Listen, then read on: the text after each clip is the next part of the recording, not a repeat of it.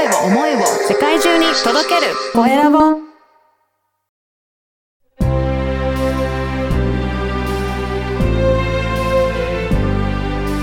経営者の志こんにちは、コエラボの岡田です。今回は、えー人材戦略コンサルタントのグレース雅子さんにお話を伺いたいと思います。まあ、グレースさん、よろしくお願いします。よろしくお願いします。まずは自己紹介からお願いいたします。はい、えー、中村グレース雅子です。静岡県の富士宮市というところに住んでおります。うんそして、えー、もともとはですね、地方公務員だったんですけれども、はい。こう、はい、あの、退職してですね、研修講師としてまずはスタートし、はい。で、この後にですね、もう企業を、まあ企業のですね、人づくりをうんまるっと、うんあの、サポートする人材戦略コンサルタントというものを、はい、行っております。はい。あの、この人材戦略コンサルタント、この人材の部分に注目されたっていうのは何か、あの、思いがあるんでしょうか？あの、経営者の方のお悩みを聞いてますと、やっぱりね、よく経営3つの資源で人物、金とか言われるんですが、はい。大体ね、資金繰りですとか、売り上げ、そして人のところのね、お悩みが多いなと思いまして。うん。で、私はそちらのあの、資金繰りとかね、あの、売り上げの方ではなく、とにかくその人づくりうん。っていうところをサポートしていこうと思った次第です。そうなんですね。いや、これでも人の、えーと問題って結構いろいろな側面があるかなと思っていまして、なんかね、職場が変わったらまたガラッと変わったりとか、人が変わるとまた雰囲気も変わったりとか、いろんな要素があって、経営者からすると、どこから手をつけていいんだろうっていうように、悩んでる方も多いんじゃないかなと思いますけど、どうですかね、経営者の方、いろんな方見ていただいて、人の問題で悩んでる方って結構いらっしゃいますかね？結構いらっしゃいますね。なので、あのー弊社ではですね、まず、私と社長と二人で一緒にはいシートを作るんです。ええはい。はい。人材戦略ビジョンシートというのを。うんあの、皆さんね、経営戦略は作るじゃないですか。うんはい。ね、事業計画書とか経営戦略はやるんですけど、人材戦略ってちゃんとやってないんですね。なるほど。あの、はいどんな人材を採用して、その人をどういうふうに育てていって、うんどんな組織にしたいのかっていうところの、その、まあ、あの、頭の中の整理ですね。それを A41 枚にまずはああ、そうか。していくんです。まずそもそもその人材の戦略を作ってないか社長さんが多いので、まず作るところからっていうところですね、スタートは。そうですね。うんはい。そこがうちのと、うちのあのフロントになりますね。ねえじゃあそこで、まずはこういった人材を採用したいとか、こういうふうに育てていきたいっていうところが見えてきたら、じゃあ今度は社長さんとしてはどういうふうな行動をしていただけるといいんでしょうかね。そうですね。あの、まあ、会社の理念って必ず皆さん持ってるじゃないですか。はい。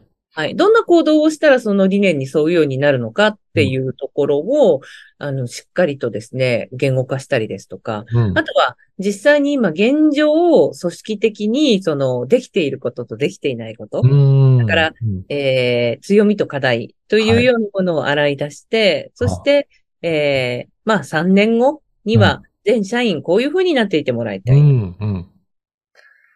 あのーまあ、採用の方で、じゃあうちではこんな人が欲しい。はい。その人をどういうふうに育てていくかっていうのも、あの、実はですね、管理職にうん、その、育成を任せても、うん。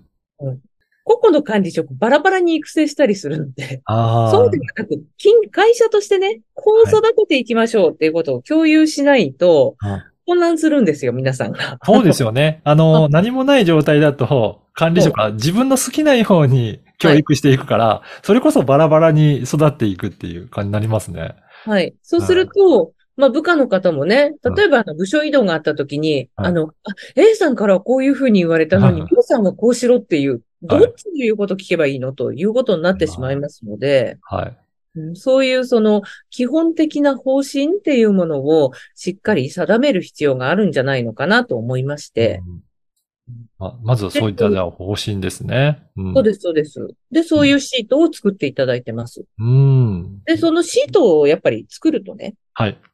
ここからは、そのシートを見ながら自分たちでやったっていいんですよ。本当。うん。それ一番お金かかんない。はい。けど、けれども、うんあの、やっぱり研修をやったりですとか、他にはい。もコーチングとかカウンセリングとかね、その人づくりの手法っていろいろありますから、うん。そういうところは、まあ、お金かけても、うん。第三者に頼んだ方がうまくいきますよってい。うことなんです。そうですよね。なかなかそういった自分たちでやろうと思っても、じゃあ、どんなやり方でやったらいいのかっていうところは、あの、手探りの状態になると、それこそ期間も、なんか、時間も、うん逆にかかってしまうっていうところありそうなので、やっぱそそうですそれをしっかりとお願いしていくっていうところが大切ですね。。はいい。あとね、自分たちでやろうとすると、やっぱり仕事増えますし、そうですね。はい。うん、でね、その、これは私がやっぱり自分が研修をやっていて思うんですが、うんそのフィードバックの仕方ですとかね。はい。あとはあの、叱ったり注意をしたりするときにう、ん。中にいる人がやるとうん、遺恨を残したりするじゃないですか。うん確かに。は外から来た研修講師が注意をしたっていうのい。は、はい。研修講師を悪くしてもらえばいいわけです。うん そういうことですね。だからそういううまく活用して、研修講師の方活用していただくっていうことをやってもらえればいいんですね。はい。はい。うんあの、この研修ね、やっていただくっていうところですが、どういったところを、えーグレイさんは注力しながら、この研修っていうのは、えー実施されていらっしゃるんでしょうかね？私はですね、あの、今までは、これまではですね、割と若手をしっかり教育してほしいってはい。言われたんですね。ところが、よーくよーくね、中に入って見てみると、うん。若手の方だけじゃね、ダメなんですよ。そうなんですね。はい。あの、私世代の管理職もうん。一緒に抱き合わせで意識を変えていかないと、はい。若手の方がせっかくね、私の研修受けて、あ、じゃあこういうことやりたいです。こんな風にしたいですって言っても、はい管理職が変わってないと、いや、そんなことやってもダメだよ。ああ、まあ、そんなのうちの会社に関係ないだろうって言われたら、もうそれでまたモチベーション下がっちゃうんで、確かにそうですね。はいうんじゃあもう本当、全社を上げて意識を変えていくぐらいな感じでやっていかないと難しいですかね。そうですね。もうやっぱりね、そういうふうな感じで、あの、プロのえー方にお願いしながらやっていくと、まあ、人材もえー戦略的に作っていけるんじゃないかなと思いました。はい。ぜひ、この番組はですね、経営者の志という番組ですので、グレイさんの志についても教えていただけるでしょうかもろ出しですよね。はい。はい。私がまあ人づくりの仕事を選んだのはですね、私が、あのー、35歳の時に癌になって、うんそしてお子さん諦めてくださいって言われた時に、ああ、私は自分の子供を持てないんだ。うん子供を育てることができないんだって思った時、だったら、よその子を育ててみよう。はい。それでね、あの人の育成、人づくりっていうところを、うん、そこに関わってそれをライフワークにしたいなと思ったんです。うん。本当にね、それで、しかも、社長さんなんかはいろんなね、えー人材抱えていらっしゃいますけど、なかなかその部分でうまくいってる。やっぱり苦労してるっていう方もいっぱいいらっしゃるので、そうすると本当に力を発揮できる場っていうのがすごく多かったんじゃないですかね。そうですね。あの、人づくりってね、なかなか成果も見えにくいですし、やっはい。ぱりね、訓練を受けている人が接するのと、うんそうじゃないのはね、違いもあるんですよね。うん。ですので、信頼して任せて、ねいただけるような、うんあの、経営者の方と巡り会えたらなと思ってます。あの、研修をちょっと、えー興味あるので、あの、実際自分の会社のところの社員も、えー見てもらいたいなっていう場合って、大体どれぐらいの期間を想定して、えー行くとよろしいでしょうかね？あのーまあ、標準は1年間です。おはい。はい。もう1年間12ヶ月、毎月私がう、んあのーまあね、訪問であったり、オンラインなどで関わらせていただくと。うんでも、どうしてもっていう場合でもね、短くても半年は、はいうんやっぱり関わらせていただきたいなと思ってます。やっぱりそれぐらいかけていかないとなかなか人って変わっていかないっていうところはありますよね。だってもうね、10年も20年も30年も、はい。あの、かけて今の人格形成がされているので、はい。はい。1日や2日の研修でね、変わるんだったらね、はい。本当にも変わってますよ。そうですね。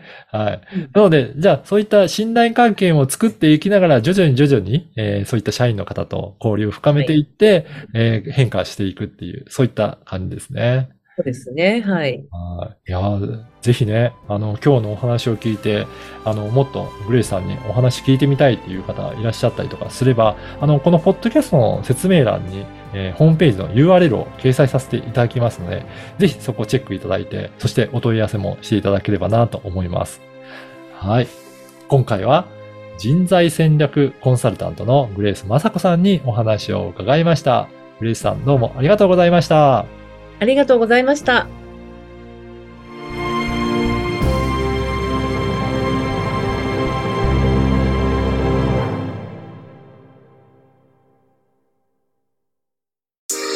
声を思いを世界中に届けるコエラボ